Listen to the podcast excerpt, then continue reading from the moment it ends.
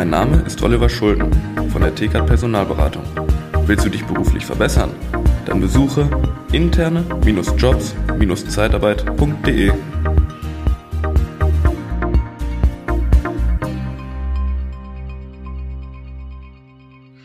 Ja, willkommen beim Podcast Liebe Zeitarbeit. Schön, dass Sie wieder eingeschaltet haben. Heute haben wir das Thema Barometer Personalvermittlung 2021. Das ist letztes Jahr schon rausgekommen, 2020 und jetzt ist das neue rausgekommen. Und dazu habe ich den Experten Heinz Ostermann. Ähm, Herr Ostermann ist äh, für den Verbandsbereich Personalvermittlung, ist dort Geschäftsführer auch beim BAP. Und herzlich willkommen, Herr Ostermann. Habe ich das alles so richtig wiedergegeben? Korrigieren Sie mich ruhig. Es war kurz. Vorsitzender des Verbandsbereichs, bevor ich Ärger mit dem Geschäftsführer des PHPs bekomme. okay, gut. Dann haben wir das auch äh, ja. richtig gestellt. Ähm, Sie sind Experte und, und auch der Ansprechpartner beim BAP, wenn es um Personalvermittlung geht. Und ich weiß, dass ähm, ganz, ganz viele Zeitarbeitsfirmen sich immer wieder mit dem Bereich beschäftigen, Personalvermittlung und sagen, okay, da liegt irgendwie die Zukunft da müssen wir mal gucken. Da, da kann man auch noch gute, gute Margen erzielen. Aber ich weiß auch, dass ganz, ganz viele da oft scheitern, weil sie es falsch angehen. Vielleicht können wir da mal so starten. Weil, was sind so die häufigsten Fehler? Weil ich weiß, Sie, Sie kommen ja aus dem Bereich, Sie sind ja selbst noch äh, immer aktiv auch. Sie kommen direkt aus der Zeitarbeit, reden also nicht irgendwie über die Theorie, sondern Sie wenden es äh, auch jeden Tag an. Äh, wo liegen da die meisten Fehler? Warum scheitern die meisten Personaldienstleister beim beim Installieren von äh, Arbeitsvermittlung. Liebe Zeitarbeit, der Podcast mit Daniel Müller.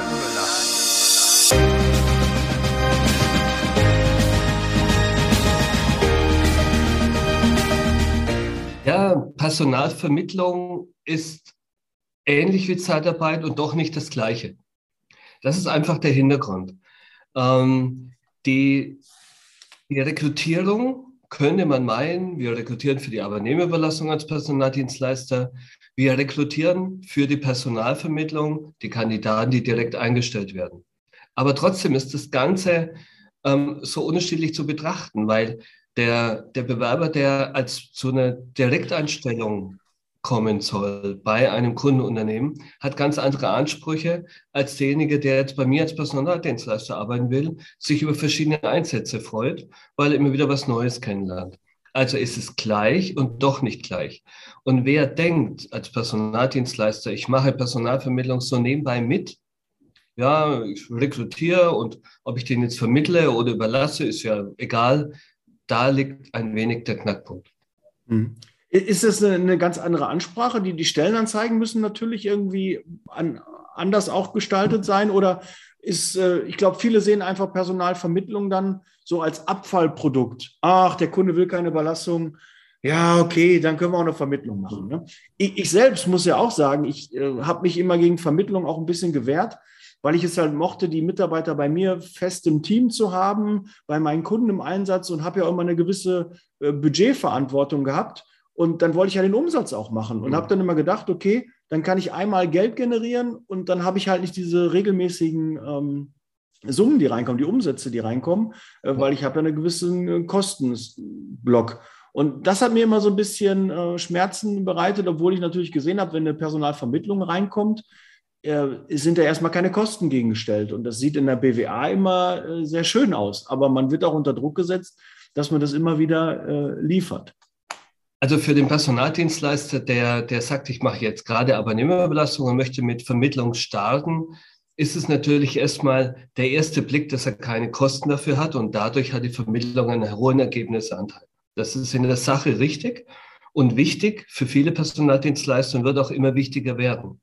Ich bin fest davon überzeugt, dass die Personaldienstleistung, und das zeigen ja viele statistische Daten, auch des Bundesamts, dass der Umsatz in den letzten fünf bis sechs Jahren, der Umsatzanteil bei Personaldienstleistern von vier auf ca. 16 Prozent gestiegen ist, den die Personalvermittlung einnimmt. Also viele haben es erkannt. Aber letztendlich die Kandidatenansprache ist natürlich ähm, eine Thematik, die schon in die Direktansprache geht. Ja, weil letztendlich muss ich ja Menschen finden, die Spezialisten sind, die Fachleute sind Und nicht alle bewerben sich auf eine Stelle. Ich muss aktiv ansprechen. Ich muss ins Direct to Search gehen, in die Direktansprache, ins Active Sourcing. Da gibt es verschiedene Begriffe. Aber letztendlich ist das einer der wesentlichen Unterschiede. In der Zeitarbeit haben wir doch noch öfters mal dieses Post and Pray und ich habe einen großen Bewerberpool, mache Matching in irgendeinem Bewerbermanagement-Tool. Aber in der Personalvermittlung gewinnt mehr und mehr das Active Sourcing, neben schon auch mal einer Stellenanzeige, die man schaltet, an Bedeutung und ist auch sehr, sehr wichtig. Und das ist der erste große wesentliche Unterschied zwischen Person Arbeitnehmerüberlassung und Personalvermittlung. Mhm. Ich glaube, dann braucht man auch vielleicht, muss man auch bei der Personalauswahl auch eher, ähm, ja, man, ich glaube, als Disponent äh, und auch als Niederlassungsleiter sollte man irgendwie extrovertiert sein, dass man Leute auch ansprechen kann. Aber für die Direktansprache, für Active Sourcing, äh, muss auf jeden Fall jemand äh, dabei sein, der auch mal mit einem Nein umgehen kann, ne? der auch mal äh, äh, dann direkt beim Kunden dann anruft oder auch beim Bewerber, beim Kandidaten. Und dann geht es ja auch dann in die Richtung, ähm, ja, ist ja dann eigentlich aktive Ansprache, heißt auch dann abwerben, ist dann auch so ein bisschen in die Richtung Headhunting, oder? Absolut. Also ja. das ist natürlich klar, weil wenn man mal sagt, so, so 50, 60 Prozent schauen doch immer wieder mal, gibt es irgendwas oder wenn sie angerufen werden für eine interessante Aufgabe, ne, das hört, hört man sich mal an und eher so 20, 25 Prozent schauen direkt die Stellenanzeigen durch. Das heißt, ich muss zum einen ähm, diese Direktansprache nutzen, um genau denjenigen Spezialisten, den mein Kunde will, zu finden.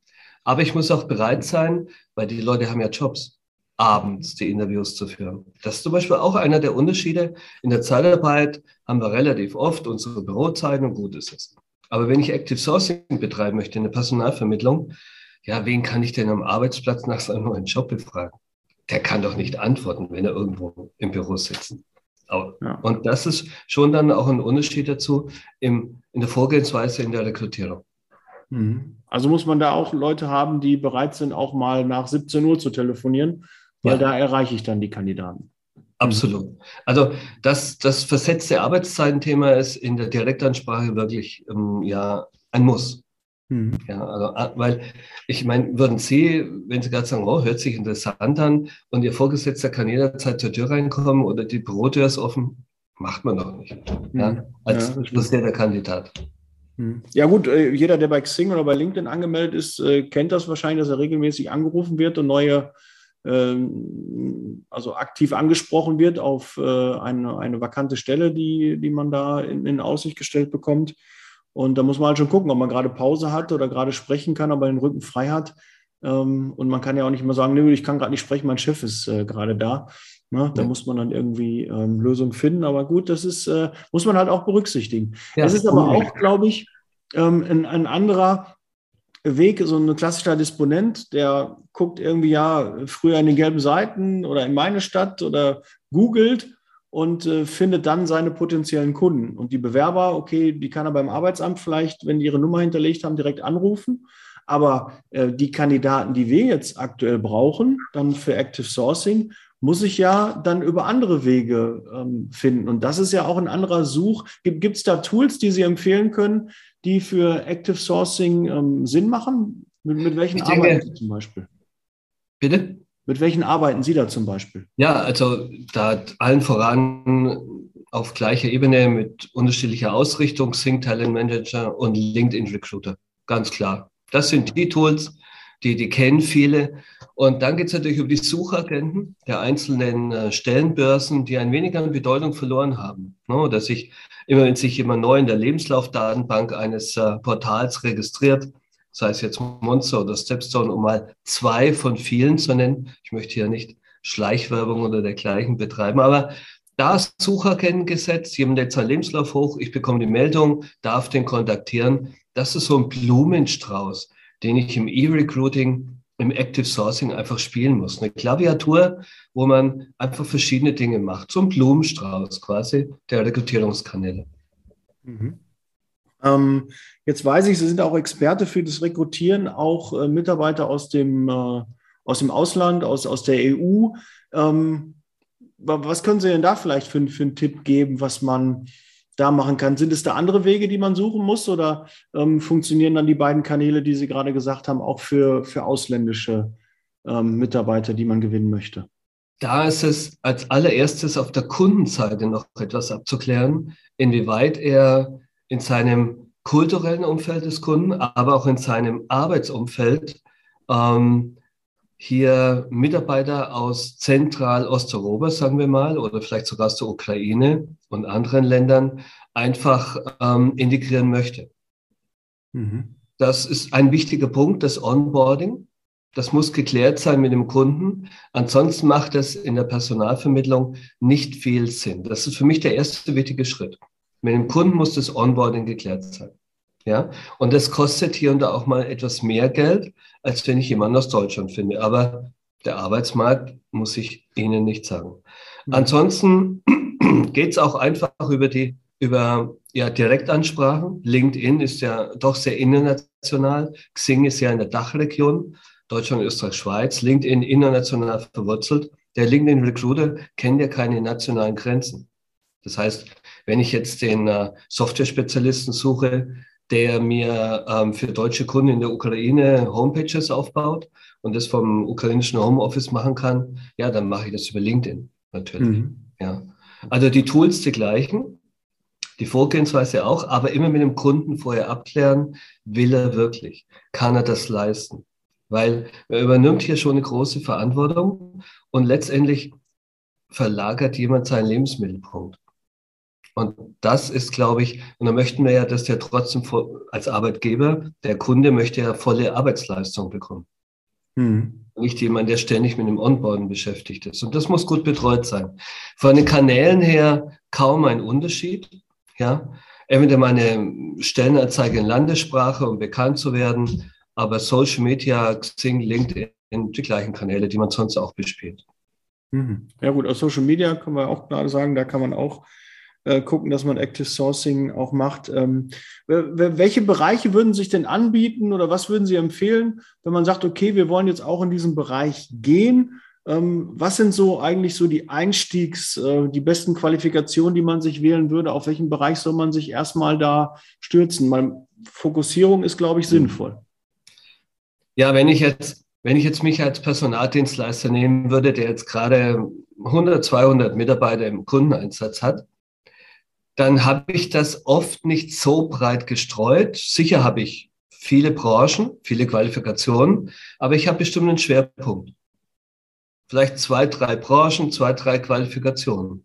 So, und wenn ich da schon ein, ein kompetent bin in der Arbeitnehmerüberlassung, was die Qualifikation anbelangt, dann verstehe ich den Kunden und dann verstehe ich auch die Bewerber, die in solchen Jobs arbeiten. Und das heißt, ich würde damit beginnen, damit A, die Kunden mich wahrnehmen, der weiß, wovon er spricht, und B, ich auf die Expertise meines passgenauen Rekrutierens aus der Zeitarbeit verweisen kann. Das wäre so für mich der erste Schritt, wenn ich von null auf PV-Umsätze generieren müsste. Mhm. Okay. Ähm, sind es dann aber eher kaufmännische Berufe, wo das äh, funktioniert, oder ist auch wirklich so mittlerweile, dass die, die, die Facharbeiter ähm, in dem Bereich, äh, auch, auch, als Beispiel Handwerker, ich äh, weiß nicht, ist, ist das auch ein Bereich, der möglich ist? Weil die meisten sind ja aus dem Handwerk oft. Ja, absolut. Also, also gerade, gerade Facharbeiter, ja, aber auch die berühmten, ich sage es immer, der Gabelstaplerfahrer, Hochregal, Seidenhub, Kamera gesteuert. Versuchen Sie da mal jemanden zu finden. Ja, da gibt es echt einen Mangel in Deutschland. Und das heißt, viele Logistiker würden auch direkt einstellen, um einfach ähm, hier die Direktanstellung anzubieten. Und so jemand, wenn ich den schon AÜ habe, dann PV. Ja, mhm. es muss nicht eben kaufmännisch sein. Man, man macht manchmal so Personalvermittlung, das ist immer höherwertig, das sind höhere Qualifikationen, das ist nur kaufmännisch. Nee, weit gefehlt.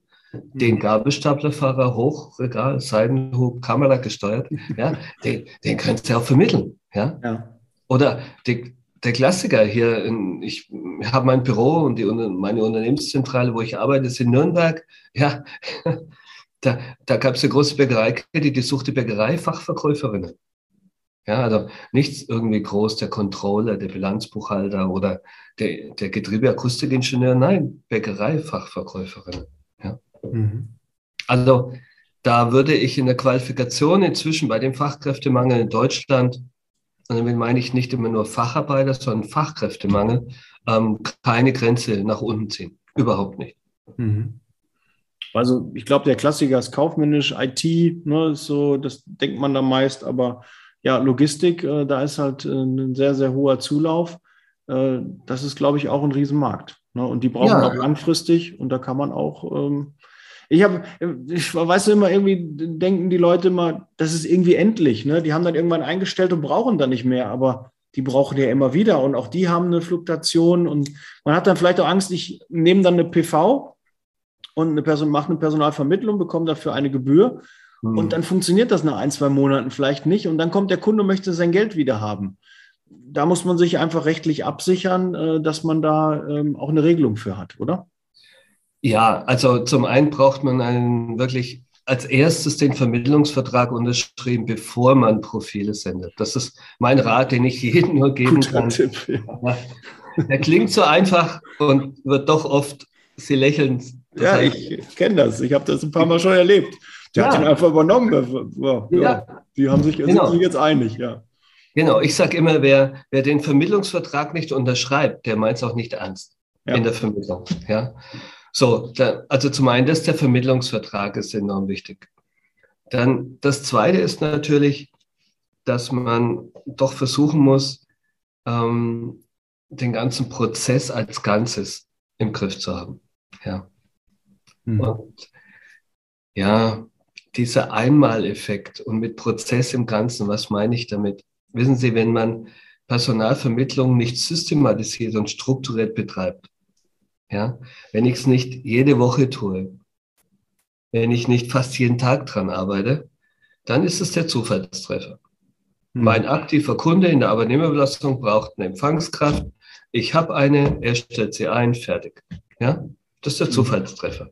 Wenn ich aber den Umsatz ausbauen will, wie wir eingangs erwähnt haben, dann brauche ich jeden Tag das Thema.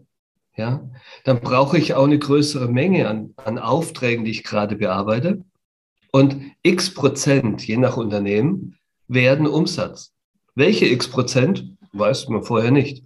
Mhm. Aber x Prozent. Und dann hat man regelmäßig PV-Umsätze, regelmäßig einen schönen Ergebnisanteil und voilà, es macht Spaß. Also, wenn man einfach auf die Zufallstreffer hofft und sagt, naja, das war jetzt ganz nett und dann schaue ich mal, wie es weitergeht, dann wird es nichts. Mhm. Dann wird es einfach nichts. Ich muss, wissen Sie, jedes Zeitarbeitsunternehmen, und sage ich bewusst Zeitarbeitsunternehmen, Herr Müller, die sprechen über freie Mitarbeiter, offene Aufträge, täglich, teilweise früh und abends. Ja? Aber über offene Aufträge der eigenen Kunden, die man schon hat, zur Direkteinstellung. Denken Sie mal nach, wie viele der vielen Menschen, die Sie kennen aus der Branche, da genauso drüber denken oder wissen die es überhaupt? Mhm. Ja, und das ist so, so der Punkt, dass man, äh, wenn man das nicht tut, bleibt so ein Einmaleffekt, bleibt man systematisiert, strukturiert darüber, dann kommen die, die Umsätze regelmäßig, ganz klar. Ja, für die meisten ist so eine Vermittlung, okay, aus einer Überlassung, der war jetzt im Einsatz, sie wollen jetzt übernehmen, der war jetzt ein halbes Jahr da, da kann ich noch eine Vermittlung äh, generieren. Und dann machen wir auch damit, glaube ich, auf, oft auch den Preis kaputt, weil wir gar nicht den, den Wert des, des Mitarbeiters so sehen, was der Kunde eigentlich auch da bekommt, weil wir wissen, wie schwer es ist, gute Mitarbeiter zu gewinnen, was wir an Geld investieren für Stellenanzeigen, für äh, aktive Ansprachen, wie viele Gespräche wir führen müssen, bis wir den Mitarbeiter haben, der auf den Kunden passt. Und das muss ja sonst der Kunde auch selber machen. Das ist auch was wert. Und das müssen wir uns auch ordentlich bezahlen lassen. Und dann macht auch äh, Active Sourcing, Personalvermittlung auch dann wirklich Spaß, ähm, weil dann ist es wirklich, ähm, dann reichen auch ein paar Vermittlungen. Da muss man nicht irgendwie in den Größenordnungen, die man da so 50, 100 immer so denkt, wenn man da Mitarbeiter so viel Vermittlung muss man im Monat nicht machen, um einen guten Umsatz und davon auch profitabel zu sein. Ähm, abschließend würde ich noch vielleicht eine Frage, die die meisten Zeitarbeitsfirmen und Personaldienstleister tun sich halt mit äh, schwer, wenn die auch so denken, okay, ich muss jetzt auch quasi eine Beratung in Rechnung stellen. Ne? Das ist ja so ein bisschen ähm, hm. etwas anderes als die klassische Dienstleistung. Jetzt berate ich den Kunden und da ist ja sicherlich auch äh, Luft nach oben und auch Möglichkeiten, ähm, Geld zu generieren und Umsatz zu generieren. Also absolut. Also das ist eh, das ist eh ein Thema. Je knapper der Arbeitsmarkt und je schwieriger eine Position zu besetzen, desto höher sind meine Anstrengungen, jemanden zu rekrutieren. Ja. wenn ich das auf reiner Erfolgsbasis mache, sprich, wenn ich niemanden finde, den der Kunde einstellt, bekomme ich auch kein Honorar, dann macht Personalvermittlung nicht wirklich Spaß. Weil die große Dienstleistung, ja, Kandidaten zu finden, in einer sogenannten zum Beispiel Shortlist zu präsentieren, das ist ja auch schon viel wert, dass ich Kandidaten präsentiere. Ja, und alleine das ist ein wichtiger Punkt in der Vermittlung, weil ohne uns hätte der, der Kunde, das Unternehmen gar keine Kandidaten bekommen. Und ich finde, diese Dienstleistung muss auch bereits bezahlt werden, weil das ist schon ein erster wichtiger Schritt zur passgenauen Rekrutierung in der Vermittlung. Mhm. Herr Ostermann, jetzt äh, kennen wir uns also jetzt äh, persönlich schon seit fast 15 äh, Jahren. Jetzt sind Sie aber noch viel, viel länger in der Zeitarbeit. Äh, das ist, weiß ich ja, länger auch als ich. Ich bin jetzt 18 Jahre dabei. Ähm, was war denn der größte Hebel jetzt gerade in der Personalvermittlung, den Sie gefunden haben, wo dann auf einmal sich was verändert hat, wo man dann auf einmal gemerkt hat, ähm, ja, das war ein Gamechanger. Können Sie da uns mal abholen, wo, wo war so die, die, die größte Veränderung? Wo haben Sie gemerkt, das war eine gute Entscheidung, die wir getroffen haben? Letztendlich zwei Dinge. Ich muss wissen, wer gerade offene Stellen hat und mich da aktiv drum kümmern, die Dateninformationen zu bekommen und in das Active Sourcing zu investieren. Mhm. Okay, gut. Danke für den, für den Tipp und für die ähm, vielleicht Empfehlungsmarketing würde mir noch als äh, letzten Punkt einfallen. Ähm, was also, gibt dafür für Möglichkeiten noch?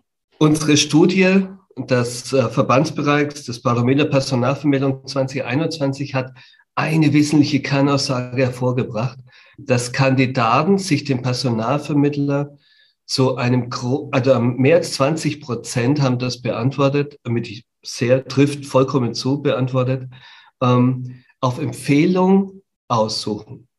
Das heißt, ich kann natürlich nur einen vermitteln. Den habe ich glücklich gemacht. Aber wie ich mit all den anderen umgehe, die jetzt den Job nicht bekommen habe, das ist der Punkt, weil eventuell sagen ja, hey, ich habe über den Ostermann keinen Job bekommen, aber der hat mich so gut betreut, das war so ein cooler Laden, der Typ ist in Ordnung, der legt sich echt ins Zeug. Wenn du mal einen Job suchst, lieber Kumpel, dann geh zu dem. Und das ist ein ganz wichtiger Punkt, den wir in der Studie herausgearbeitet haben und auch präsentiert haben. Und das ist noch neben der Homepage, die für Personalvermittler auch sehr wichtig ist, der Auftritt, ein ganz wichtiger Punkt, wie Kandidaten, wie Bewerber, die aktiv sich einen Vermittler aussuchen wollen, eben aussuchen. Mhm. Okay, auch nochmal ein guter Tipp mit der Homepage, dass auch da stehen muss, dass man auch Vermittlung macht. Ja, das äh, vergessen äh, viele, die machen klassische Zeitarbeit, aber von Vermittlung steht da nichts. Oder haben es auf der Seite stehen, aber leben es nicht so richtig und gibt es nicht die richtigen Informationen, weil die sich halt nicht eins zu eins decken mit dem, was man klassisch macht. Ja. Ähm, und da würde ich auch, wenn ich aktiv jetzt jemanden suche, der, der, mich da vermitteln könnte, dann muss ich auch den Eindruck haben, okay, die sind Spezialist da, da drin. Ne? Die machen das nicht nur, das ist ein Teil von denen, sondern ich müsste schon den Eindruck haben, okay, die machen das wirklich aktiv und da gibt es äh, auch eigene Informationen zu. Mhm. Ja, Herr Ostermann, vielen, vielen Dank für die Informationen. Man merkt, dass Sie auch nach wie vor für die Zeitarbeit brennen. Das freut mich und äh, behalten Sie sich weiterhin die Power. Und äh, freut mich auch, dass Sie da ähm, beim PMP so aktiv sind und das voranbringen. Vielen, vielen Dank dafür. Und ähm, ja, wenn äh, jemand mit Ihnen in Kontakt treten möchte, wenn er nähere Informationen noch möchte, sich mit Ihnen austauschen möchte, wie soll er das am besten machen? Über am besten über die Geschäftsstelle des PHPs. Ja. Ähm, und ähm, da sind einem, einmal auf der Homepage des PHPs bereits Informationen wie die Studie, aber auch die Kontaktdaten dann alles. Oder man sucht mich über LinkedIn ähm, und schreibt mich da direkt an oder meine Kontaktdaten kennt der eine oder andere schon, dann einfach direkt ansprechen. Okay, wir werden wir unten in die Shownotes, ähm, in den Shownotes verlinken und ähm, dann kriegt man sicherlich auch den Kontakt ja, zu Ihnen. Genau. Ja, vielen Dank. Wir sind raus. Jetzt Leasing Baby. Vielen Dank, dass Sie da waren und Rede und Antwort gestanden haben viel Gesundheit und wir hören und sehen uns im nächsten Podcast. Vielen Dank. Sehr gerne, Herr Möller. Vielen Dank und hat viel Spaß gemacht. Tschüss. Ja, danke. Tschüss. Der Podcast wird unterstützt von der TCAT Personalberatung, ihrem Spezialisten, wenn es um die Besetzung von internen Stellen in der Personaldienstleistung geht.